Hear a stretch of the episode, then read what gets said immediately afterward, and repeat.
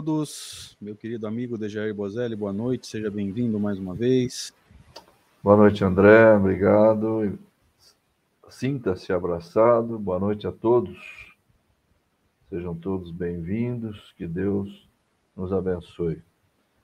Prece hoje é, é minha, né? Isso. Vamos lá, vamos, vamos já de imediato para a prece, para a gente dar início aqui ao nosso estudo de hoje. Convido a todos para a gente orar. Deus, nosso Pai de amor e bondade, estamos iniciando o nosso encontro de hoje, Senhor, agradecendo inicialmente, não só por este momento, que mais uma vez se repete para todos nós, como também por todas as bênçãos que nos envolvem sempre. Ao darmos início a este encontro de hoje, pedimos, como sempre, a assistência amiga e indispensável dos bons espíritos, para que tenhamos um bom aproveitamento, uma boa compreensão, que esses ensinamentos todos que vamos receber nessa noite, no estudo do Livro dos Médiuns, possam ser bem interpretados por todos nós, bem compreendidos, e que, consequentemente, possam nos auxiliar no nosso esforço de aprendizado, de melhoramento pessoal, melhoramento das nossas práticas doutrinárias, se for o caso, e assim por diante. Abençoai-nos a todos, Senhor, abençoai-nos, abençoai a, a, a todos aqueles que estão reunidos conosco nessa oportunidade. Que os bons espíritos possam estar com cada um, iluminando e amparando sempre. Que assim seja. Que assim seja, Senhor. Graças a Deus, sejam todos bem-vindos, sintam-se abraçados virtualmente, mas com todo o carinho possível, em mais esse encontro para estudo do Livro dos Médiuns. É o encontro número 75 para variar. Eu esqueci? Não, não esqueci, não. Ajeitei o banner, sim. Encontro número 75 para estudo do Livro dos Médiuns, nesse esforço que começou lá em janeiro de 2020 e a partir de janeiro de 2021 recebeu um grande reforço quase um, um Maradona do movimento espírita, na nossa humilde opinião. Boa essa, hein? Boa essa, só do seu canhoto. É, mas, mas, mas é de coração, pode ter certeza. Ah, obrigado. E sétima parte, ou sétimo encontro, para estudar esse capítulo, que é a teoria das manifestações físicas. Nossa gratidão a cada um dos 47 amigos que estão conosco nesse momento, 50 agora, ó. Vai começando, o pessoal vai chegando. Não é, não é a turma do passe, não. Ainda não. É aquela turma que pula o, a prece inicial. 53, ó. É, velho. Sejam bem-vindos, queridos. Obrigado a cada um de vocês. Obrigado, Rede Amigo Espírita, por nos possibilitar esse, esse encontro, esse ceder esse espaço para a gente já há bastante tempo, no meu caso, desde 2013 fazendo estudos sequenciais, já já faz 10 anos que a gente está aí nos estudos sequenciais, porque ligado à Rede Amigo Espírita a gente já está há mais tempo. Que Deus nos permita, como Deus já disse na prece, um encontro que vale a pena, né? que a gente possa sair dele felizes por termos sido úteis, por termos aprendido e entendido um pouco mais sobre a doutrina espírita. Vamos para o slide. Livro dos Médiuns, segunda parte, manifestações espíritas, ou seja, as manifestações de uma forma geral, né? Uma, uma, primeira subdivisão, a teoria de todos os gêneros de manifestações. Quarto capítulo da segunda parte, lembra que já teve quatro na primeira parte, então seria oito no, no, na contagem geral. Teoria das manifestações físicas. Eu vou tirar o banner para a gente poder fazer aquele mergulho no último slide da semana anterior como de costume, para a gente ir relembrando conceitos. E nós ficamos de comentar esse desde, inclusive, trazer aquele acréscimo que tinha no teu slide, mas não tinha no meu. Então hoje a gente uhum. vai comentar com os amigos aqui. Beleza. Vamos então vamos lá. É esse aqui? Isso. Visto que o fluido vital, de alguma forma emitido pelo espírito, dá uma vida factícia e momentânea aos corpos inertes, e que o perispírito não é outra coisa senão este mesmo fluido vital, conclui-se que quando o espírito está encarnado, é ele quem dá a vida ao seu corpo, por meio de seu perispírito. A ele permanece unido enquanto o organismo o permite. Quando ele se retira, o corpo morre. Pois é, essa, essa é uma questão que foi revista, conforme nós comentamos, né? Semana passada. E, então vamos lá. No livro A Gênese, colo... colocamos aqui uma nota, né? cabe uma observação. No livro A Gênese, Kardec parece avançar um pouco esse pensamento, ficando como definitivo, então, o seguinte texto. Então, esse então significa por ocasião da morte. O perispírito se desprende, molécula a molécula, conforme se unira e é restituída a liberdade ao espírito. Assim, não é a partida do espírito que causa a morte do corpo. Esta é que determina, ou seja, a morte do corpo é que determina a partida do espírito. Então, esse, esse pensamento se modificou ao longo do tempo. Você vê, o livro dos médios é de 1861, né? É, a Gênese é, digamos assim, um produto final. Ali, o que a gente vai encontrar já é o Kardec com todas as suas opiniões formadas, do jeito que ele tinha que, que formar mesmo, tinha que mudar alguma coisa, já tinha mudado. Então, alguns conceitos, quando a gente pegar, no, ou no livro dos médios, ou, ou no livro dos espíritos até, enfim, e tiver qualquer, qualquer semelhança com o texto do livro A Gênese, é melhor ficar com o texto do livro A Gênese, porque ali Kardec já estava mais amadurecido nos conceitos, ele já tinha fortalecido esses conceitos com os espíritos. Então, eventualmente, uma ou outra dúvida, uma ou outra coisinha que antes estava meio, meio nebulosa, já estava resolvida. Esse é o caso, tá? Veja que no texto do livro dos médiuns ele vai dizer que é, o fluido vital está no perispírito e é ele que dá vida ao corpo. Então, quando ele sai, ou quando o espírito sai, o corpo morre. Está lá. Quando ele se retira, o corpo morre. E a gente vai ver então que é o contrário. O que ficou estabelecido de forma definitiva é o contrário. Quando o corpo morre, o espírito se retira. É isso, André? Perfeito. É, aqui é bom a gente lembrar um contexto científico, né, Deixa?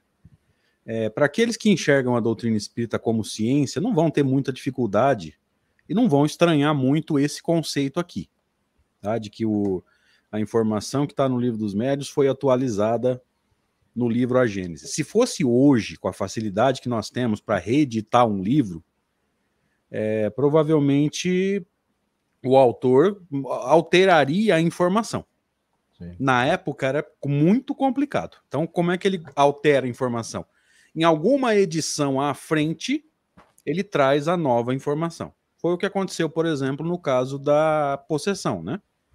Que ele informa no livro dos médios da não existência, 61, 62, na edição definitiva do livro dos médios 62, e no final de 63 ele estuda um caso de possessão e admite a mudança de opinião. Veja, ele não reescreveu o livro dos médiuns, ele não alterou o livro. Não. Em textos à frente ele vai corrigir a informação. Tá? Então aqueles que enxergam a doutrina espírita como ciência não vão ter muita dificuldade para entender isso.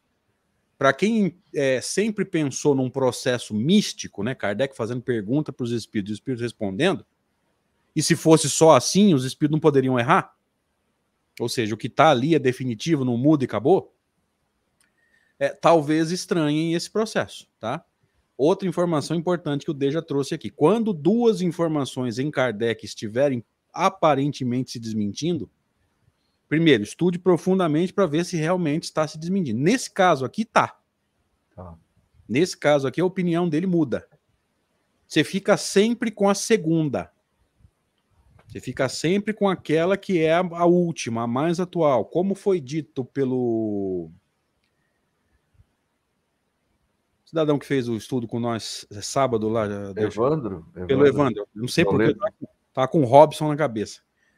Quando, como foi dito muito inteligentemente pelo Robson, pelo Evandro. Evandro Noleto. Pelo Evandro Noleto, que aliás fez uma, uma live muito interessante para a gente, foi. conosco, né? Foi. foi muito bacana. É... Como foi dito por ele, queridos, você sempre vai ficar com a segunda informação, nesse caso, por quê? Aí que eu vou chegar na fala do Evandro. A Gênese, como o Evandro disse, e o Deja disse agora há pouco também, ele é ela é o coroamento da codificação é o fechamento de 99% dos raciocínios de Allan Kardec.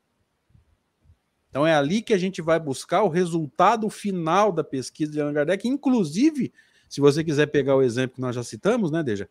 É, onde ele vai desenvolver um pouco mais sobre a possessão. É ali que ele vai trazer algumas informações a mais sobre a possessão, que ele trabalhou superficialmente na Revista Espírita de dezembro de 63, volta ao assunto em janeiro de 64, cita o termo possessão no Evangelho segundo o Espiritismo, um pouquinho depois, ainda em 64, mas ele vai desenvolver o assunto na Gênese, vai dizer que se nós quisermos usar um símbolo, é como se fosse uma psicofonia, só que mais completa. Ao invés de usar apenas o aparelho fonador do médium, o espírito pode usar até o corpo, o corpo todo. Pode até caminhar pelas pernas do médium. Então é, é ali na Gênese que ele vai desenvolver o raciocínio. Então, para fechar o raciocínio aqui, e o deixa complementar, é, quando duas informações parecerem se desmentir, gente, você fica sempre com a última. E no caso da Gênese, tenhamos isso nas nossas ideias. É o coroamento do trabalho de Kardec, tá? Verdade. Você lembrou bem, já no Evangelho, segundo o Espiritismo, ele trabalha com o conceito de possessão, já. Ele já admitiu isso, já incorpora. Passa, ele passa meio que por alto, mas passa e vai depois trabalhar melhor, como você reforçou, lá na frente, no livro A Gênese, aí sim. É, enfim, o, a informação básica seria essa mesmo, em relação a isso aí. O fluido vital é algo que está no corpo, nos seres vivos, está na planta, está no animal, está no homem. Então, aqueles textos que a gente lê no livro A Gênese, é, que dizem respeito ao processo da encarnação do espírito são bastante elucidativos a esse respeito. Você vê nesse texto que está aqui, é, só vou, dá uma voltadinha aqui, ó. Quer dizer o seguinte, ó. Aí no meio do texto, mais ou menos, vocês vão ver, ó. Então o perispírito se desprende molécula a molécula conforme se unira. Você vai lá na, na, na, parte encarnação dos espíritos, que, onde ele explica como é que se dá o processo.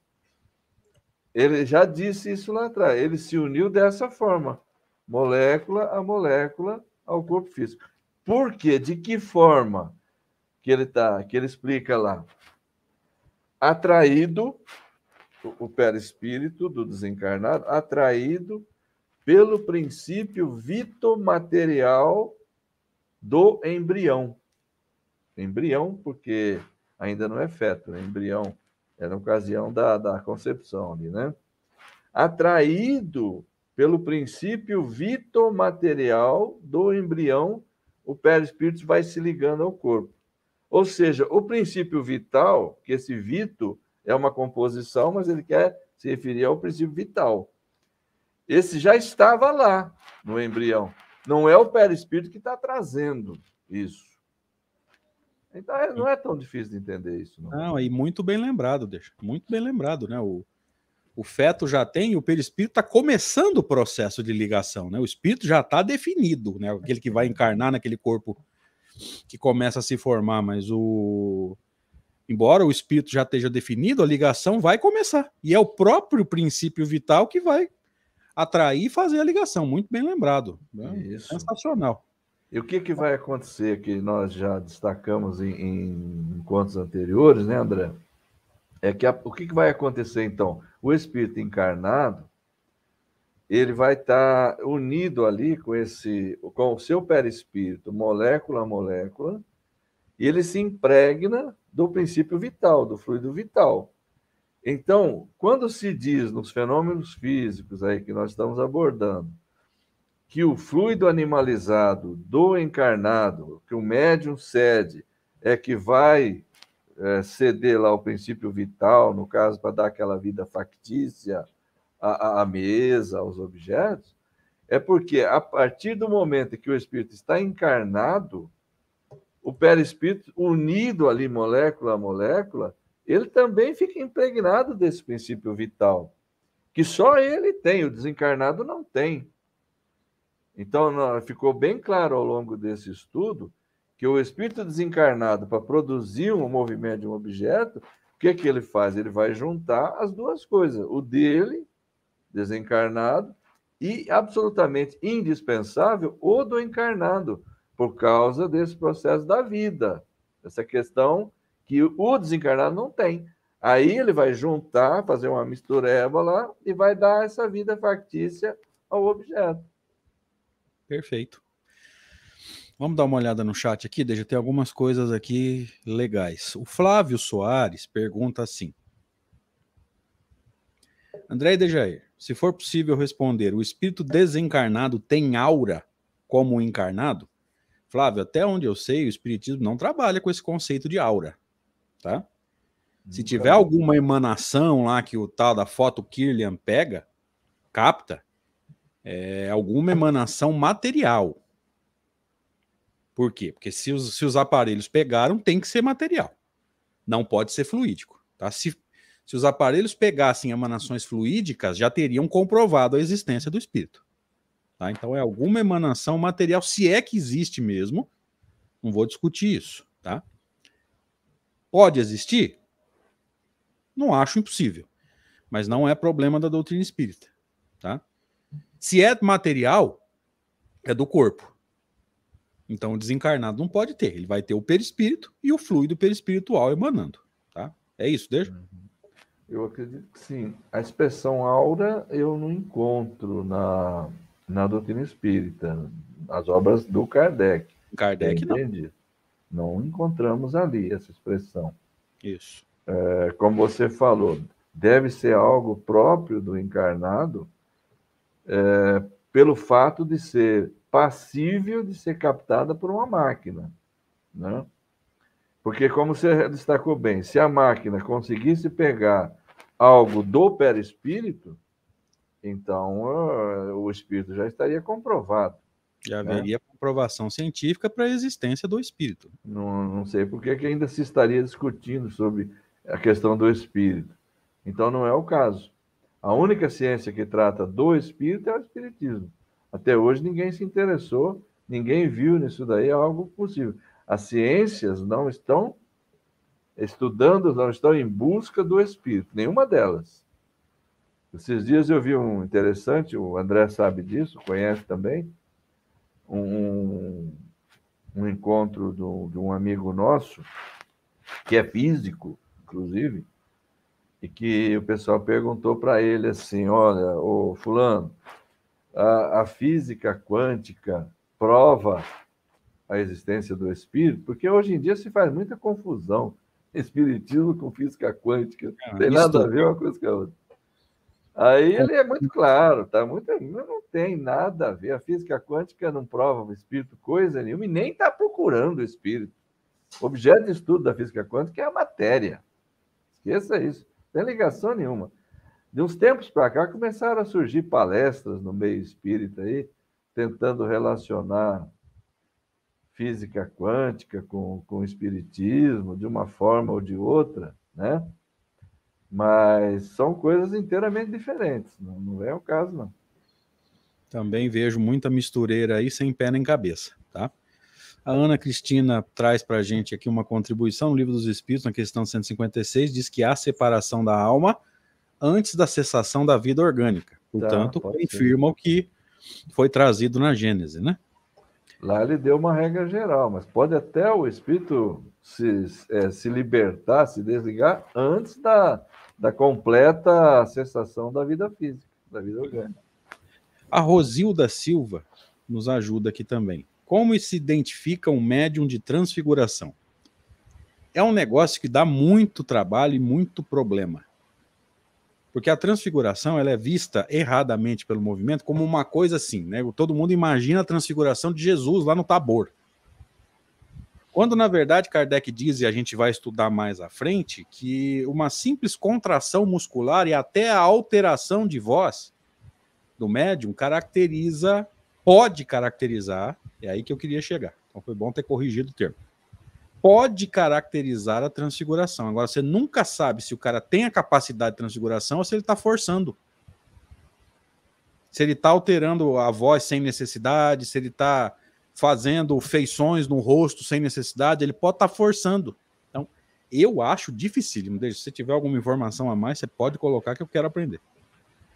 Uh, primeiro que a expressão médium de transfiguração não existe na, na obra do Kardec, eu nunca vi. Eu entendo que ela está perguntando acerca da, daquele médium, daquela pessoa, digamos assim, através da qual possa se produzir uma transfiguração. Vamos situar a coisa mais ou menos assim. Você tem você tem o, o, uma pessoa aqui, uma pessoa encarnada, um encarnado aqui, tá? O, o, o fenômeno da transfiguração, conforme a gente lê no livro dos médiuns, é, é um processo que se dá pela expansibilidade do perispírito, ou até mesmo pela condensação do perispírito do desencarnado, em que ele pode envolver a estrutura física do encarnado, tomar frente, é, tornar-se visível aqui, de forma que a minha figura desaparece e a gente passa a ver a dele aqui. E, às vezes, isso tem ocorrido com, com vários é, palestrantes aí, médios, provavelmente, eles modificam a voz, mas às vezes modifica, inclusive, a aparência física. A questão de modificar a aparência física está tá explicada no, no capítulo próprio do livro dos médiuns. É um fenômeno que se deve, naturalmente, às propriedades do perispírito, né? o próprio, a própria expansibilidade do nosso perispírito. O espírito desencarnado pode juntar com o dele também, fazer a mistureba dele lá e se colocar aqui com a, a fisionomia dele, aquela que ele deseja, de maneira que vocês vão deixar de ver a minha, para a sorte de vocês, e vão começar a ver aquela moça bonita que de repente resolveu fazer, produzir o fenômeno aqui. E quem sabe, se for um fenômeno autêntico, ela vai falar, produzir uma voz aqui, de alguma forma, que seja uma voz feminina. Né? Mas aí vocês já não estão me vendo mais falando, vocês estão vendo a outra fisionomia falando. Então, então é, é um negócio meio complicado esse daí. Tem sido observados, como o André destacou, alguns fenômenos desse tipo, nas tribunas espíritas, principalmente. Alguns cantores também fazem isso, né? Oradores, às vezes acontece, tal, tal. É difícil você afirmar que realmente aquela mudança de voz lá, ele está forçando ou está sendo alguma coisa autêntica. Às vezes, pela idoneidade da pessoa, quando é uma pessoa séria, que a gente conhece, que é, é confiável, a gente pode naturalmente crer que seja um fenômeno autêntico. Acho que pode ser. Mas a expressão médium de transfiguração não existe. Pois é. é. Acabei perdendo aqui a pergunta do Edenilson. E depois do Edenilson, a gente, a gente vai ter que voltar para o texto, tá? Vocês nos perdoem aí, por favor. Senão a gente perde o controle aqui e acaba não andando no texto, tá? Nas reuniões mediúnicas ocorre a possessão na forma que Kardec investiga? Perfeitamente possível. O problema é que estuda-se tão pouco o livro dos médiuns estuda-se tão pouco esse complemento, né? Revista Espírita de 63, janeiro de 64, a Gênese, que a gente não acaba não conseguindo identificar o quem tem essa capacidade de, de possessão, né? Ela acaba sendo confundida, mas pensa bem, gente. A psicofonia não é a, o ato de ceder, né? A cessão do aparelho psicofônico. Quando um médium perde o controle da manifestação e dá um murro na mesa, ou permite que o espírito dê o murro na mesa, já não seria, já não estaria extrapolando a chamada psicofonia? Psicofonia é garganta, boca, aparelho fonador, né, cordas vocais. É... Quando o médium dá o murro na mesa lá, ou bate o pé no chão, já não seria, já não estaria extrapolando? Mas mais uma vez vale o que nós falamos. Até que ponto realmente aquilo é uma capacidade, a partir de que ponto aquilo é uma forçação de barra? Mas que pode é. acontecer, pode. Pode correr por conta da falta da educação do próprio médium, né? A falta de educação mediúnica já não é, já não seria possessão. Não, aí não seria. Seria um desequilíbrio do médium que não consegue controlar. Provavelmente está em desequilíbrio, querendo é, extrapolar aquilo, querendo extravasar aquilo e aproveita o momento de manifestação. Ok? É mais ou menos isso, deixa? É, por aí, porque a, na, na revista Espírita a gente tem um exemplo interessante de um médium que é, ocorreu com ele um fenômeno desse, de possessão, na reunião, né? E ele pegava, o espírito se apossou dele, no caso, né? E ele pegava ali um tinteiro, ele ameaçava arremessar aquele tinteiro nas pessoas. Você vê, tinteiro.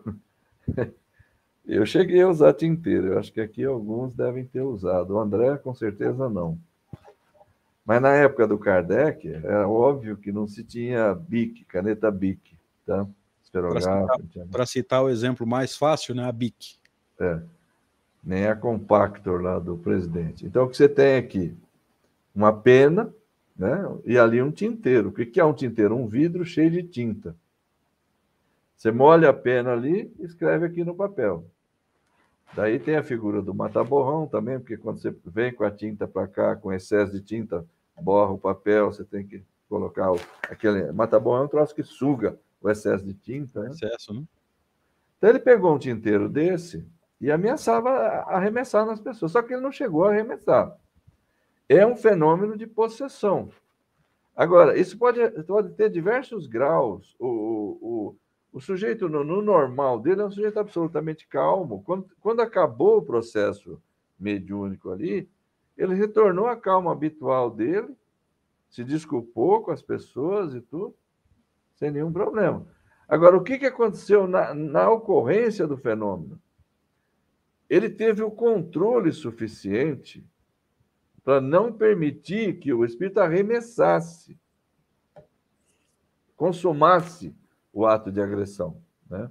Então, isso pode se dar em diversos graus. Às vezes, ele assume. O, o, quando o, a pessoa não é adestrada mediunicamente, não está preparada para esse tipo de coisa, que é aquele chamado médium involuntário, o espírito faz dele o que quer, faz dele um fantoche toma posse do corpo e aí pode acontecer de tudo. Ele se torna agressivo, quer agredir as pessoas. Por quê? Porque ele não tem ainda a, educação suficiente, o preparo suficiente para conter o espírito, porque ele pode conter o espírito.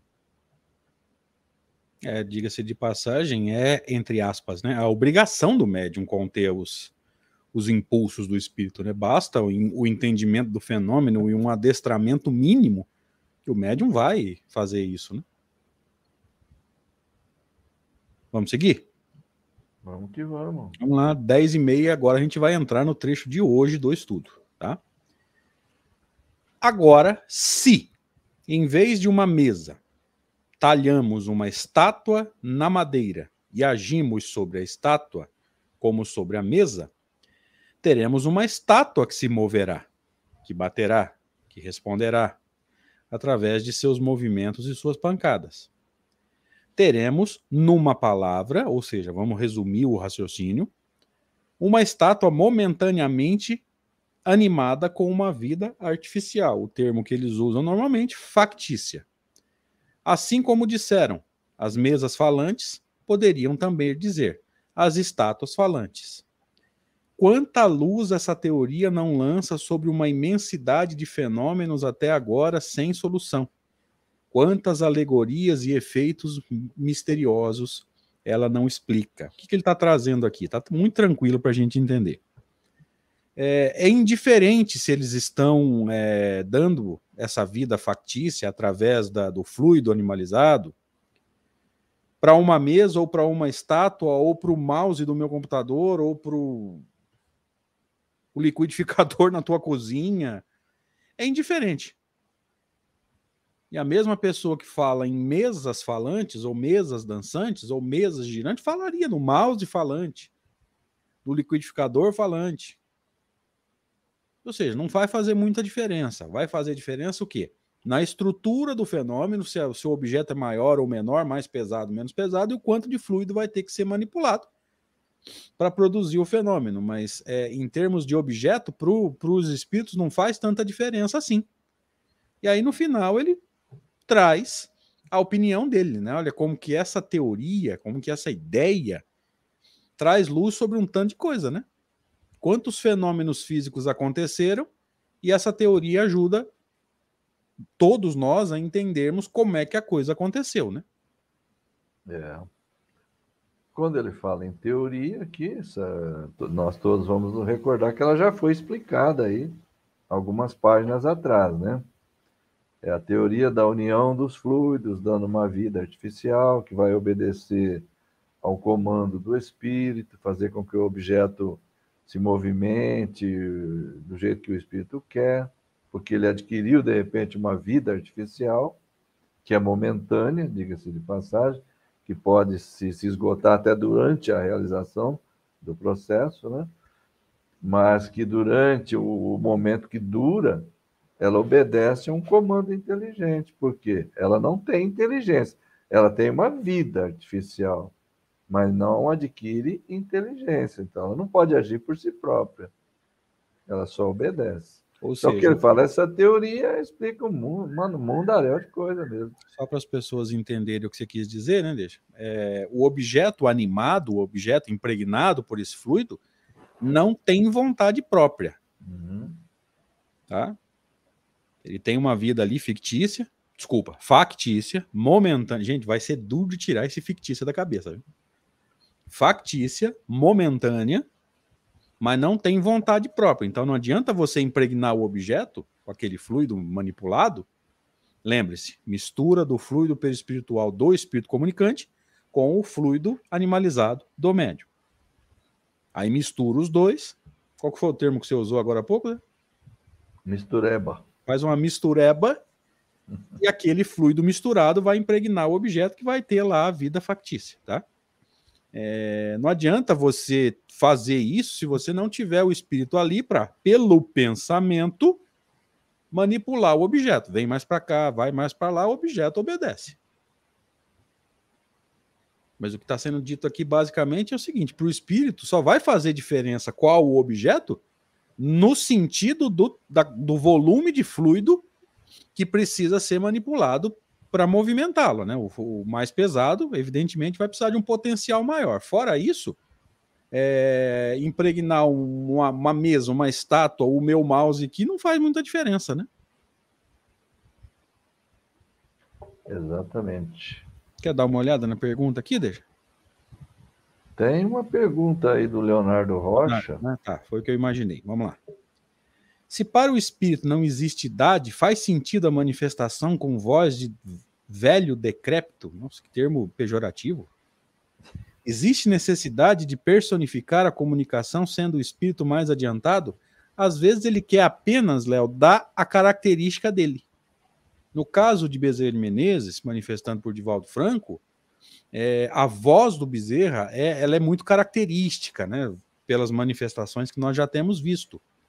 Então, percebe-se que ele vai usar essa voz como mais uma maneira de tentar se identificar. Mas não esqueça, na transfiguração atribuída a Divaldo Franco, e aqui eu estou tomando cuidado com as palavras, atribuída, né, a Bezerra se manifestando pelo Divaldo, não é só a, não é só a voz. O Divaldo é, altera a postura, altera algumas coisas na, nas feições da face, não é só a modificação de voz, até onde eu vi, né?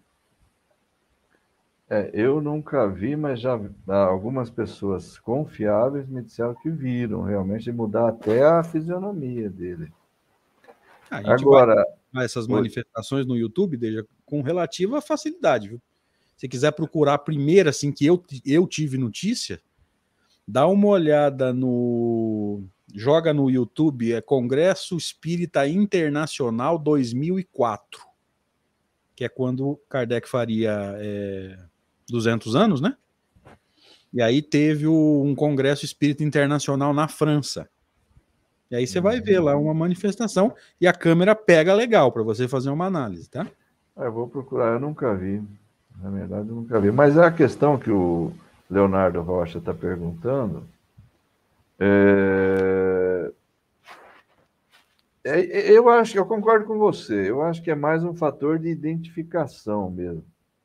Embora a gente não saiba qual era a voz do Dr. Bezerra, né? Então eu não, não, não consigo enxergar isso daí como um fator de identificação, porque eu nunca ouvi o Dr. Bezerra falar. Então, não sei se ele falaria daquele jeito lá. Presumivelmente, sim. Agora, por que assumir essa característica de, de, de homem velho? Aquela voz cansada, que sai com uma. parece até com uma certa dificuldade e tal? Não sei. Mas é, é evidente para mim que você tem razão nisso que você falou é, é a tentativa de dar um caráter de identificação.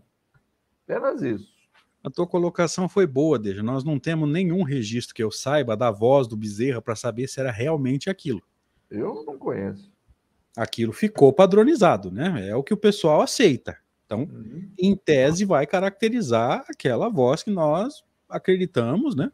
Ou melhor, aqueles que têm interesse nisso, né? Acreditam ser a voz é, de Bezerra de Menezes. Eu não posso, é, posso dizer nada. Tá? Seguimos? É, vamos embora. Vamos embora.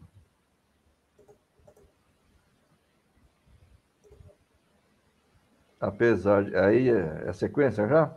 É, começando o item 78. 78, então. Apesar de tudo, os incrédulos objetam que o fato da suspensão das mesas sem ponto de apoio é impossível, porque é contrário à lei de gravidade. Primeiramente, nós lhes responderemos que sua negativa não constitui uma prova. Em segundo lugar, que se o fato existe, pouco importa que seja contrário a todas as leis conhecidas. Isto só provaria uma coisa: que ele se fundamenta numa lei desconhecida. E os contestadores não podem ter a pretensão de conhecer todas as leis da natureza. Você veja que há um ponto interessante, né? Os, os, obje, os as objeções, os contestadores aí, os incrédulos, sempre vão ter uma argumentação. Isso aí é, é comum, sempre foi assim e vai continuar assim ainda por muito tempo, né?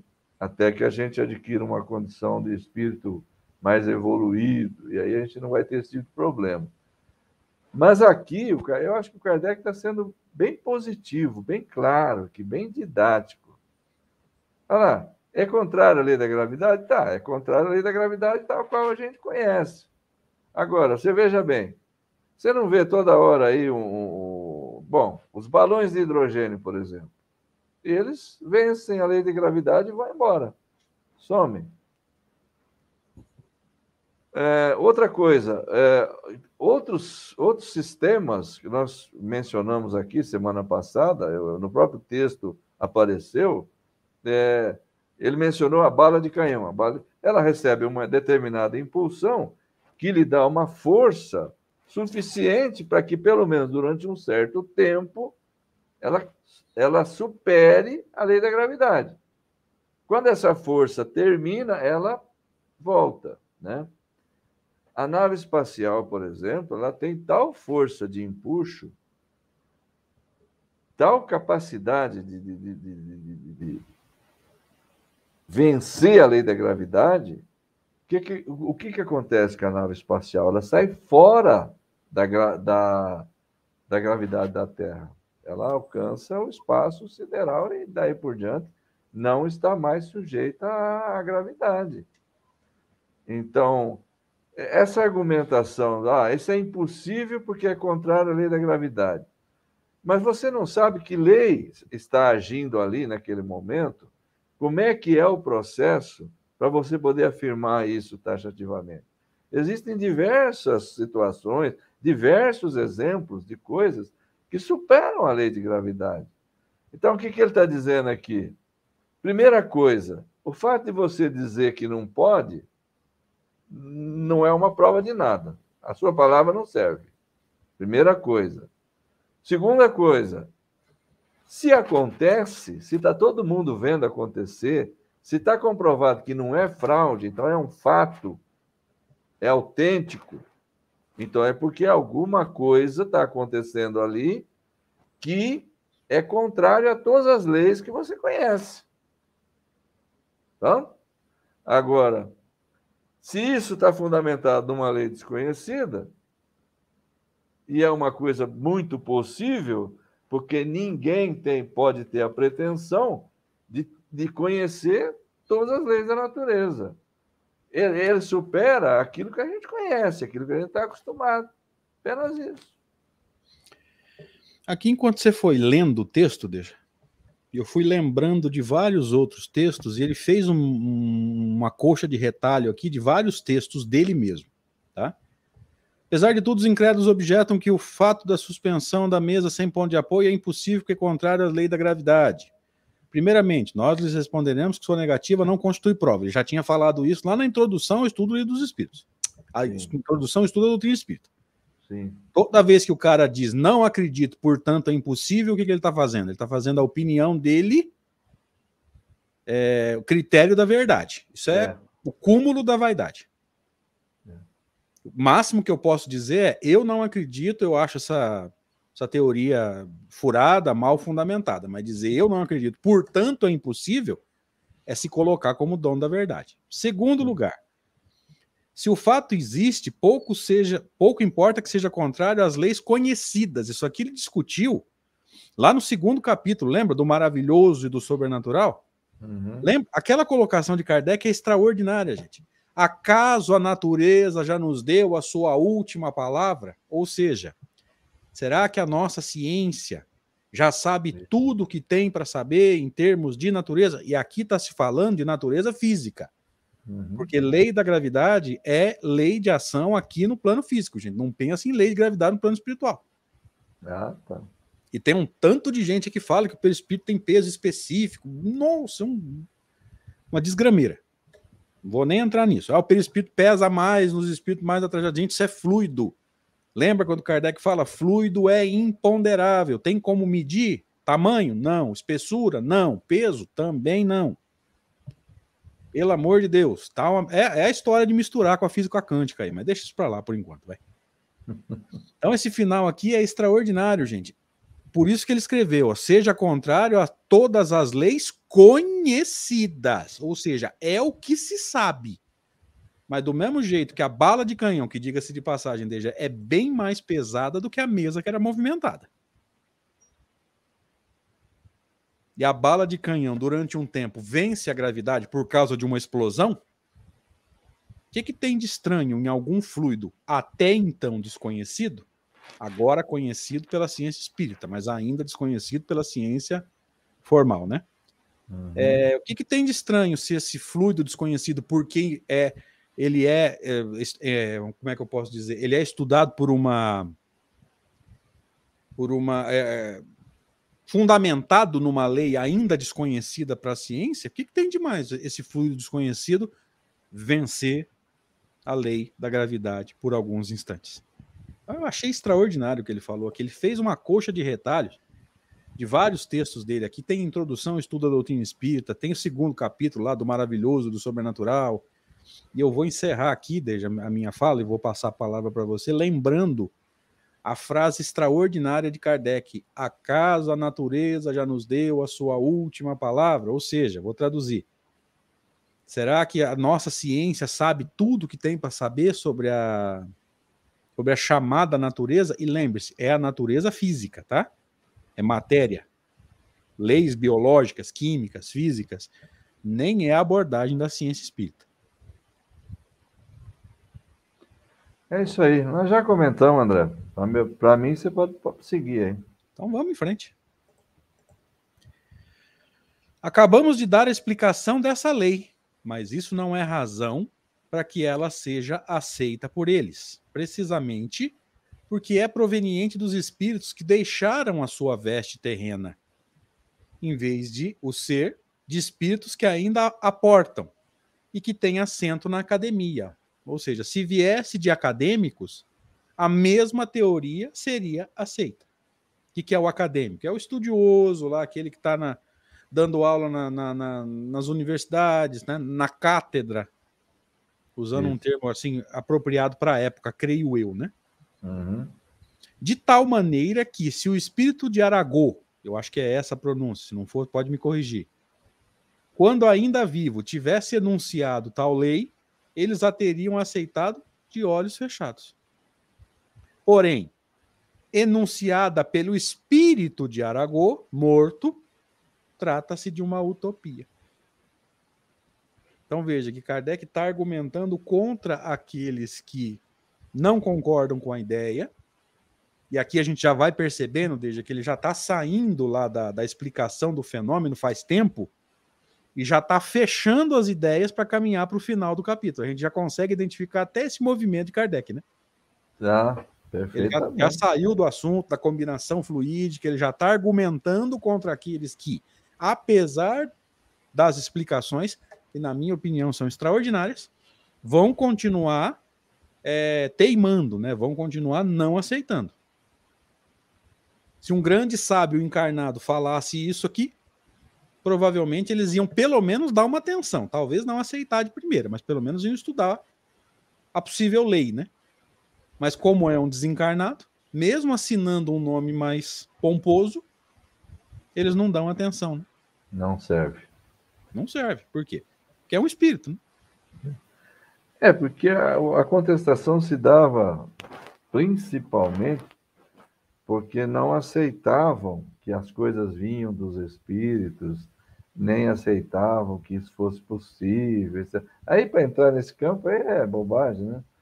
Então, o que o Kardec está colocando é exatamente o que ele já sabia. Ó, eu acabei de explicar aqui como é que isso funciona, como é que os espíritos ensinaram, e provavelmente vocês não vão aceitar, porque essa explicação veio de, de espíritos que já, já estão desencarnados. Né? Quem deu essa explicação foi o próprio São Luís, no caso. Né? Quem deu a teoria da movimentação dos objetos pelos espíritos foi o próprio São Luís. Então, eu, acabamos de explicar aqui, mas eu sei que vocês não vão aceitar, porque isso veio dos espíritos. Então, da mesma maneira que vocês procederiam também se o próprio Aragô viesse aqui agora, dar uma comunicação e falar alguma coisa, vocês, vocês iam negar da mesma maneira. Se ele falasse isso vivo, era uma coisa, mas falar agora, vocês não vão aceitar. Não é nada mais é isso aqui do que uma, um posicionamento do Kardec realmente em torno do que ocorria de fato, né? Que era o posicionamento da academia da época, né, Deixa? É. Da, da, da... Gente, o que nós estamos chamando de academia? É lá onde o pessoal pega ferro para marombar, não é isso não, tá? Não. A universidade, tá? Os sábios, os, os, catedráticos, enfim, os professores universitários, enfim, tá? Só é, vocês entenderem. Chamou, ele mesmo chamou de academia aí, ó, tá no texto aí, ó. Tá, tá aqui, tá no meio da, do slide, tem o, ele usou o termo academia aqui, tá? Seguimos? Vamos lá. E por que isto? Porque acreditam que arragou, aí ó, vamos falar igual o Divaldo fala, arragou. Estando morto, tudo nele esteja morto. Materialismo. Né? É, fazer o que? Essa, essa era aquela turma lá, né? Não temos a pretensão de dissuadi-los. Entretanto, como esta objeção poderia causar embaraço a certas pessoas, Vamos tentar responder a ela, colocando-nos no ponto de vista deles. Isto é, abstraindo por um instante da teoria da animação factícia. Aí, aquele, é, como Kardec trabalhava, era interessante. Esses, esses raciocínios dele são muito interessantes. E por várias vezes, em diversas partes, acontece esse tipo de coisa. Que ele fala, bom, vamos deixar de lado. No caso da reencarnação, por exemplo, você lembra lá no, no Livro dos Espíritos, no capítulo lá da pluralidade das existências, né?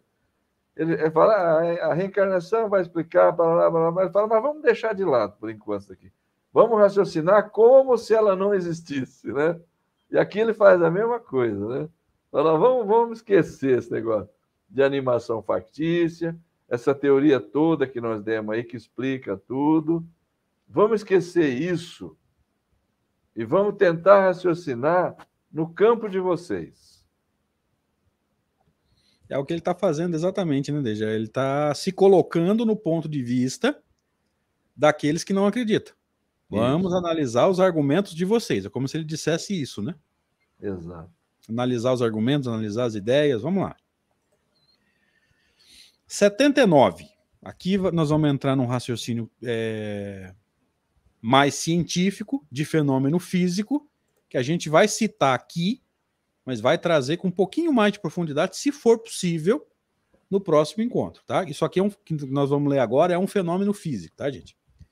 Quando se produz o vácuo na campânula da máquina pneumática, essa campânula adere com tamanha força que é possível suspendê-la por causa impossível. do peso. Hã? É impossível. Impossível suspendê-la. Tá, agora fez sentido.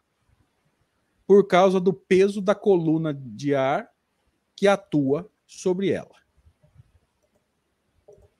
Quando ela deixa entrar, quando se deixa entrar o ar, levanta-se a campânula com a maior facilidade. Porque o ar que está embaixo contrabalança cima. Todavia, entregue a si mesma, ela permanecerá no suporte por causa da lei da gravidade. Isso aqui é um fenômeno físico, tá, gente? O Deja tem até uma ideia, você fez uma analogia quando nós conversamos sobre isso, né, Deja? É... A questão da campânula da máquina pneumática, eu, eu me lembro que a gente conversou sobre isso, só que faz tanto tempo já, eu não lembro direito o que, que, nós, que, que nós conversamos. Fez uma analogia sobre o copo, quando ele pega pressão, a tampa, o vidrinho. Ah, o vidro tá, pressão, tá. Não lembro? Acho, acho, que isso todo mundo conhece. É, é uma simples analogia, tá? É uma analogia, mas quer trazer uma ideia muito boa, eu lembro disso. Pega um vidro de azeitona, por exemplo. A azeitona vem num vidro e tem uma tampa de, de rosca de lata, geralmente, né? Muitas vezes você tenta desrosquear aquela tampa, ela está com tal pressão ali, que aquilo é embalado praticamente a vácuo, e dificilmente você consegue, com a tua própria força, às vezes a gente consegue, mas é muito difícil, mover a tampa, desrosquear. Mas basta você pegar um cabinho de, de garfo, alguma coisinha, enfiar por dentro da tampinha ali, forçar um pouquinho, de maneira que entre um pouco de ar, como ele está falando aqui, você deixa entrar um pouquinho de ar ali, aí você gira a tampinha com a maior facilidade. Né? Essa questão da campânula, da, a máquina pneumática é, é qualquer máquina desse tipo que trabalha com ar pressurizado. Então, a gente tem muita, muita coisa na indústria que funciona assim e produz uma força enorme, né? O ar pressurizado, a gente sabe que tem uma força enorme, né? E a campânula seria mais ou menos uma espécie de uma redoma. Vamos imaginar uma redoma de vidro que é colocada sobre um suporte, como ele fala aqui, né? Ó. É, volta, por gentileza. Voltar, desculpa. Na hora que você precisar do texto, eu é, tirei. É, você, você, puxou, você puxou a escada e me deixou com a brocha na mão. Literalmente puxei o tapete agora. é, veja só o que ele fala aqui. Ah, porque o ar que está debaixo contrabalança o ar que está acima. Entregue a si mesmo, ela permanecerá no suporte. Então, ela é uma espécie de uma redoma, assim, vamos imaginar uma redoma de vidro em cima de um suporte, onde se produziu ali um vácuo absoluto, né? Então, você tenta mover essa, essa campânula dali, essa redoma, você não vai conseguir. A partir do momento que você injetar um pouquinho de ar ali, nesse vácuo que se formou, ela você tira com a maior facilidade. É algo desse tipo, é só por raciocínio. Assim, Não, rápido. mas essa analogia que você citou, Deja, da tampa lá do vidro de azeitona, só para não perder a piada, se algum xarope quiser pensar no vidro de palmito, também, pode. também não faz diferença, tá, gente? Porque sempre tem alguém, né? Eu prefiro de palmito. Meu filho, o vidro que você vai usar é problema seu. Só para não perder a piada dele. Pode ser de ervilha também. Pode também, enfim. Pegou pressão, você não vai conseguir tirar. Por quê? O vácuo. Por que, que você botou lá o cabinho, deu uma viradinha e você conseguiu abrir? Porque entrou ar, ou seja, venceu-se aquela força do vácuo. O mecanismo aí da campânula, da, da máquina pneumática, é mais ou menos isso. Tá? Se a gente conseguir, a gente até traz semana que vem um esquema, assim, para deixar mais claro. Eu, particularmente, não estou muito interessado nisso por, por ser um fenômeno físico, gente. A gente não tem que ficar estudando não. isso, tá? Mas. É só uma comparação, né, André, que ele fez. Né? Ou seja, e se você não sabe o que, que acontece, né? O vácuo faz com que a, a redoma não, não seja levantada de jeito nenhum. Aí você bota um pouquinho de ar, ela sai com facilidade o ignorante do, do, do, fenômeno acha o quê? Não, é um milagre, é um negócio extraordinário. Tem leis. É pautado em lei física. Estudou a física, estudou o fenômeno, já não tem mais milagre, já não tem mais susto, já não tem mais nada, né? É, o sentido, o objetivo que ele teve ao trazer, por exemplo, esse caso aí da campânula, né? O objetivo dele foi dizer, olha, já que vocês querem raciocinar dessa forma, né?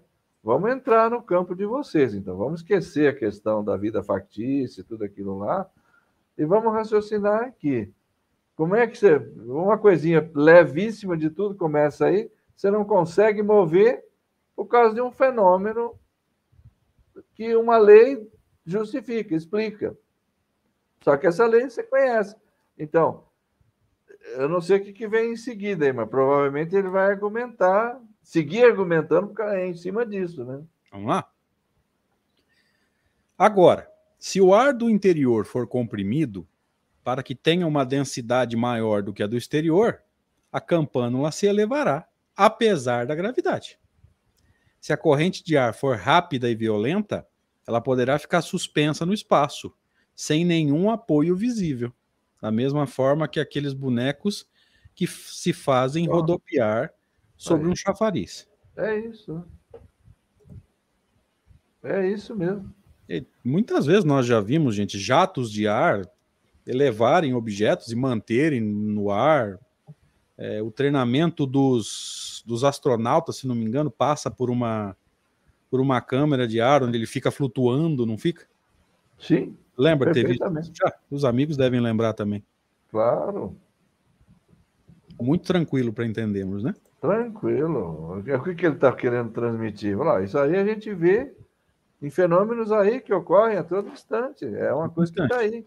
Uma simples lei, tal, de uma tal forma, faz com que as coisas aconteçam dessa a gravidade seja superada. Então não adianta dizer, ah, é, é, um objeto pesado superando a lei da gravidade. Isso não existe. Sem não ponto de apoio. Você vê isso a toda hora, pô.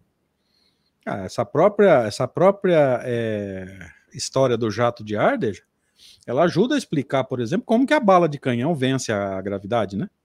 Depois de uma explosão, o que que empurra a, a bala de canhão? Que é imensa e é pesadíssima. Sim.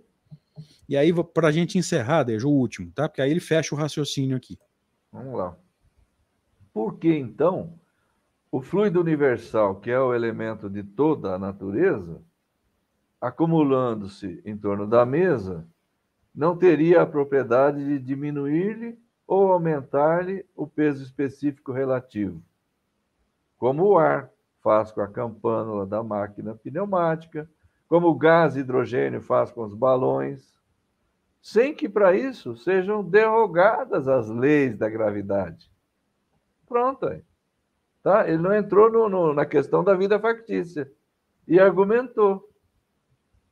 O fluido universal pode, em determinadas situações e principalmente em determinadas condições, vencer a lei da gravidade. Não quer dizer que ela seja derrogada. Ele não entrou na questão da vida factícia. Ele disse que ele poderia ter a propriedade. Por que, que ele não teria a propriedade de diminuir o peso de um objeto ou de aumentar o peso? Ele só ficou nisso. Ele, ele nem entrou na questão da vida factícia. Não, só entrou mesmo na, na de alguma forma de manipulação desse fluido, é, atuando sobre a lei da gravidade ou modificando a forma através da qual a lei da gravidade age sobre um, um objeto qualquer, né? Exatamente, meu caro André. Fechamos? Fechamos. Temos um amigo novo aqui. Eu não sei se é Vedder, deve ser Weather, né? Há espaço para pergunta? Sim. A gente procura, né? É, vamos dizer, filtrar as perguntas, Weather, para para não, não quebrar muito o andamento da, do estudo, né? Mas a gente tenta, dentro do é. possível, é. responder as perguntas, sim. Tá? Se não quiser responder por aqui, ou se não der para responder, é, as nossas redes sociais estão à disposição também, tá? Eu gostaria, enfim, André, se você me permite, eu gostaria de acrescentar uma coisa.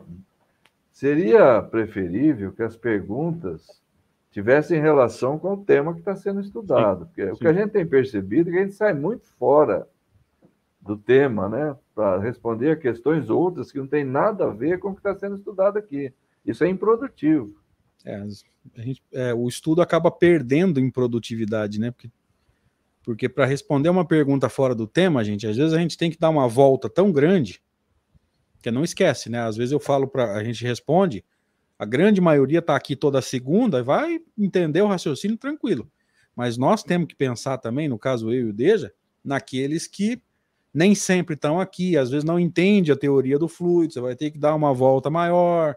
Então nem sempre a gente consegue responder tudo, mas as nossas redes sociais estão à disposição aí para deixar lá no Facebook Messenger e a gente tenta colaborar. Beleza? Maravilha. Deja, quer fazer suas considerações finais? Fique à vontade, por favor. Uma boa noite a todos. Muito obrigado pelas participações, pelo carinho de sempre. Boa noite, André. Forte abraço. Sim, obrigado, pelo, obrigado pelo convite aqui de para compartilharmos esse estudo. Deus nos abençoe a todos e até uma próxima. Obrigado, gente. Deus abençoe a todos. Uma semana de bastante realização, mas jamais sem paz, né? Que a gente faça, consiga as realizações, mas consiga construir a paz no coração. Fortalecimento da fé. Rede Amigo Espírita, obrigado pelo espaço. Até a próxima, se Deus quiser. Encontrando aqui o. A vinheta. A vinheta, jingle. Jingle. É. é. Até mais, abraço.